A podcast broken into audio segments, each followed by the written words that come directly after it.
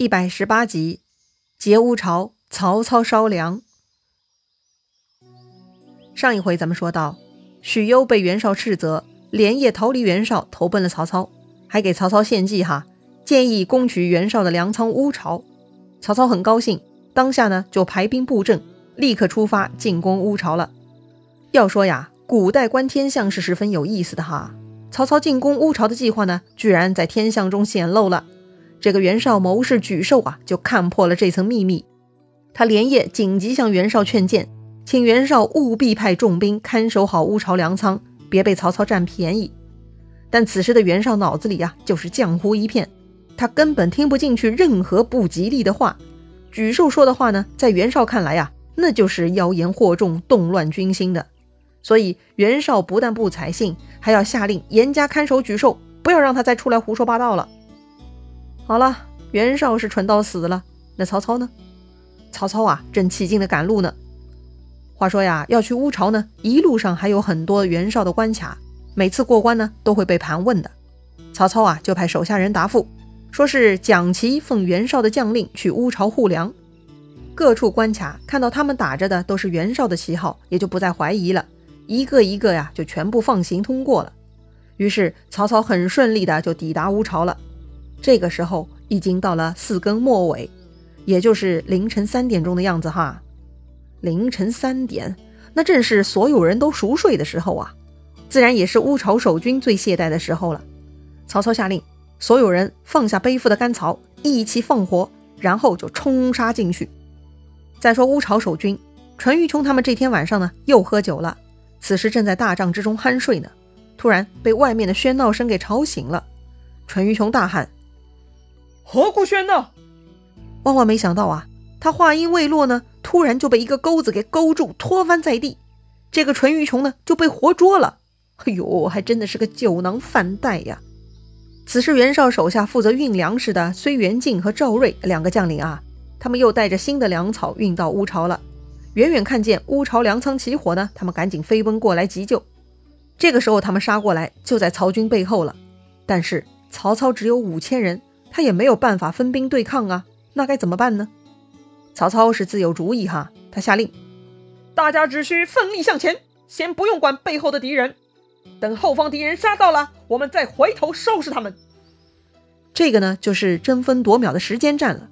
对呀，腹背受敌，分兵也是挡不住的，只能先集中火力灭掉一边。乌巢这边昏睡的守军啊，都被大火给烧晕了。根本没有抵抗之力，被曹军杀的是片甲不留。等睢元敬和赵睿赶到乌巢的时候呢，曹兵基本上已经消灭了原有的乌巢守军了。于是呢，曹兵在集中火力对抗这个睢元敬和赵睿。哈，这两个将领啊，武功也不咋地，很快呢就在乱军中被杀死了。乌巢粮仓啊，也就被彻底烧毁了。曹操是大获全胜啊，十分高兴。曹操下令割掉淳于琼的耳鼻手指，把他绑在马上。放回袁绍的营寨，以此呢侮辱袁绍。那再说袁绍哈，突然手下来报，说是镇北方火光满天，应该是乌巢出状况了。袁绍大惊，赶紧召集文武各官商议对策。这个时候呢，大将张合就提出来啊，他愿意跟高览一起去救乌巢。但还没有等袁绍表态哈，郭图就冒出来了。他分析说呢，既然曹军去乌巢劫粮。那曹操肯定是亲自出马了。既然曹操去了乌巢，此刻曹营必定空虚，所以呢，此刻更应该趁虚攻击曹操的营寨。如果曹操知道自己营寨被攻，一定会率兵回来救援，这样乌巢之围就解开了。这就是当年孙膑的围魏救赵之计呀。哎，听上去还蛮有道理的哈。但是张合不以为然。张合觉得呀，曹操诡计多端。既然外出呢，他一定都在营寨中安排好了。如果贸然进攻曹营，搞不好就落入圈套了。到时候淳于琼被曹操擒获，自己这边呢又被曹营的圈套给抓住，那就两头不着落了。哎，要说张合的分析也有道理哈。围魏救赵的前提是魏国没有能力抵抗。如果曹营早有安排，那就不是围魏救赵，而是自投罗网了。但是郭图坚信。曹操出兵劫粮，那是顾不得许多的，营寨是一定空虚的。所以呢，郭图再三向袁绍劝谏，请袁绍安排去攻打曹营。袁绍看郭图振振有词，哈，觉得有些道理，就同意了郭图的意见，派这个张合、高览带兵五千去官渡袭击曹营，另外派蒋齐领兵一万去救乌巢。哦，真正的蒋齐总算出场了。曹操的军队就是冒充蒋齐一路混到乌巢去的呀。张合呢请求让自己跟高览去乌巢，但袁绍呢听了郭图的，让他俩去曹营劫寨救乌巢的任务呢派给了蒋齐。这么看上去呢，也没有太大毛病哈。反正袁绍这边人多嘛，两头都安排了，那似乎也挺周全的。但其实不然，眼下张合、高览呢是袁绍手下最勇猛能干的武将了，所以把他们派到哪儿呢？哪儿就是袁绍的重点了。大战之中，军粮那就是重中之重啊。眼下明知道曹操去了乌巢，乌巢粮仓十分危急，那么袁绍就应该派最牛的人去乌巢对抗曹操。而所谓劫取曹操营寨、围魏救赵，那就是个投机赌博的事情而已。除非曹操蠢死，没有安排营中防守，否则根本不可能轻易攻下的。曹操的霹雳车，你们都忘记了吗？如果攻打曹营只是为了吸引曹操回来救营，算是骚扰部队，那就更不必派张合、高览了。但袁绍的安排呢，就是不得要领，将自己的命脉乌巢粮仓交给平庸的蒋奇。这跟自杀有啥区别吗？哎呀，袁绍啊，是自作孽不可活呀！果然呢，蒋奇领命就带队出发了。还没到乌巢，蒋奇呢就看到一群人从这个乌巢方向奔过来了。走近了一看呐，这群人很面生哈，但是身上穿的呢都是自己阵营的衣服，旗帜呢似乎是淳于琼的。蒋齐就盘问他们了。那群人说呀，他们是淳于琼的手下。曹操进攻乌巢，大家都被杀散了，逃出来请救兵的呀，请将军赶紧去乌巢救援呐！蒋齐一听，果然淳于琼是个没用的东西，居然抵挡不住曹操，他想想就生气哈，也就不管眼前这群散兵了。蒋奇直接拍马挥鞭前进，冲向乌巢了。但是还没等蒋奇跑到乌巢啊，突然半路上又杀出了一伙人。那些人呢，正是曹操安排的埋伏在路边的张辽、许褚。他们大喊：“蒋奇休手！”蒋奇一下子没有反应过来，谁呀？埋伏在路边，还敢叫本将军的名字？一时恍惚，哈，还没来得及拿起武器呢，他就被冲到跟前的张辽给砍了。瞬间呢，蒋齐人头落地，摔在马下。而蒋齐手下的兵士呢，被突袭，本来就慌乱不堪，哈。发现主将又这么快被砍死了，那就更没有对战之心了，一个一个就想逃跑，瞬间阵型大乱，是毫无抵挡能力呀。很快呢，就被张辽他们给杀了个片甲不留。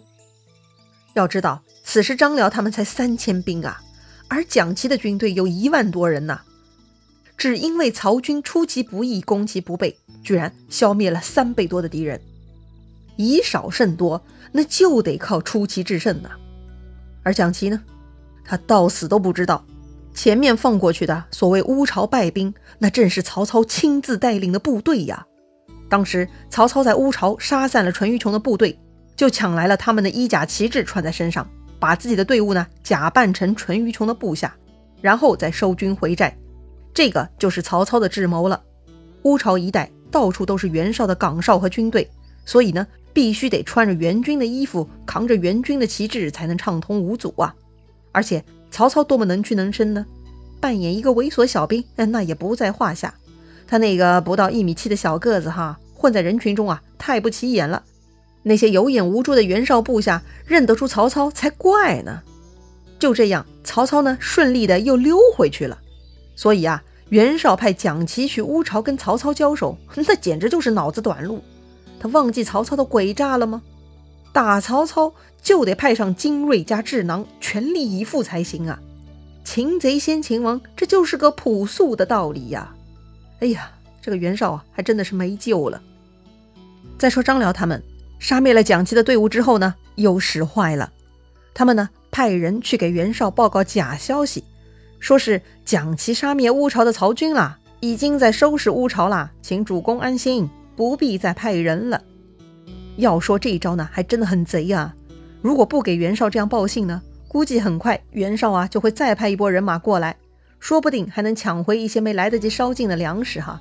而且呢，张辽他们呢也不一定每次都能捡到便宜，所以放了这个假消息啊，让袁绍就可以暂时不顾乌巢了，是个非常好的主意呀。